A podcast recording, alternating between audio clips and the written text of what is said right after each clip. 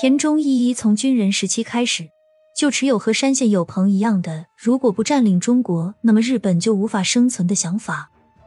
田中义一一直鼓吹日本要成为大陆国家，如果不这样做，那么日本今后在亚洲就不能获得安定的地位。将他的想法用一句话来说，就是如果不占领中国，那么今后的日本就没有出路。第一次世界大战后。中国人民掀起了轰轰烈烈的反帝反封建运动，欧美列强也重返亚洲，与日本争夺利益。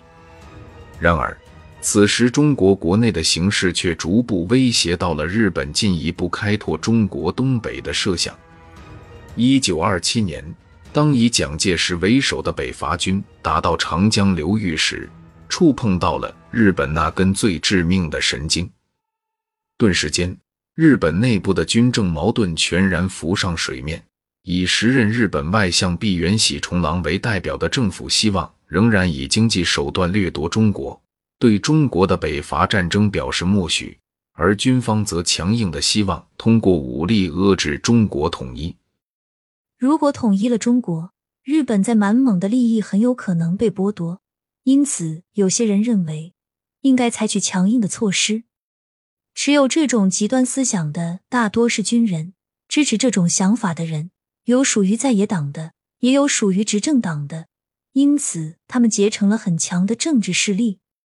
一九二七年三月二十三日，参加北伐战争的国民革命军抵达南京，北洋军阀部队眼看守城无望，匆忙渡江撤退。此时，南京城里的兵痞。与流氓趁机抢劫，致使部分外国人遭遇攻击，史称南京事件，也被称为三二四惨案。历史学界也称其为宁案。在国民革命军攻占南京时，英美军舰以保护侨民为借口炮击南京，造成中国军民死伤和财产损失的事件。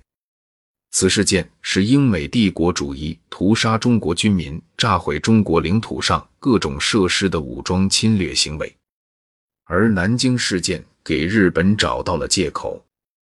日本人听到最多的说法，应该就是有日本人被杀死了这一点。那些话被谈了很多，由此日本人的爱国心之类的东西逐渐被激发出来。那是政府故意操纵的结果。当然，报纸也是一样。日本媒体对南京事件的大肆宣传，使得民众都倾向了强硬派一方。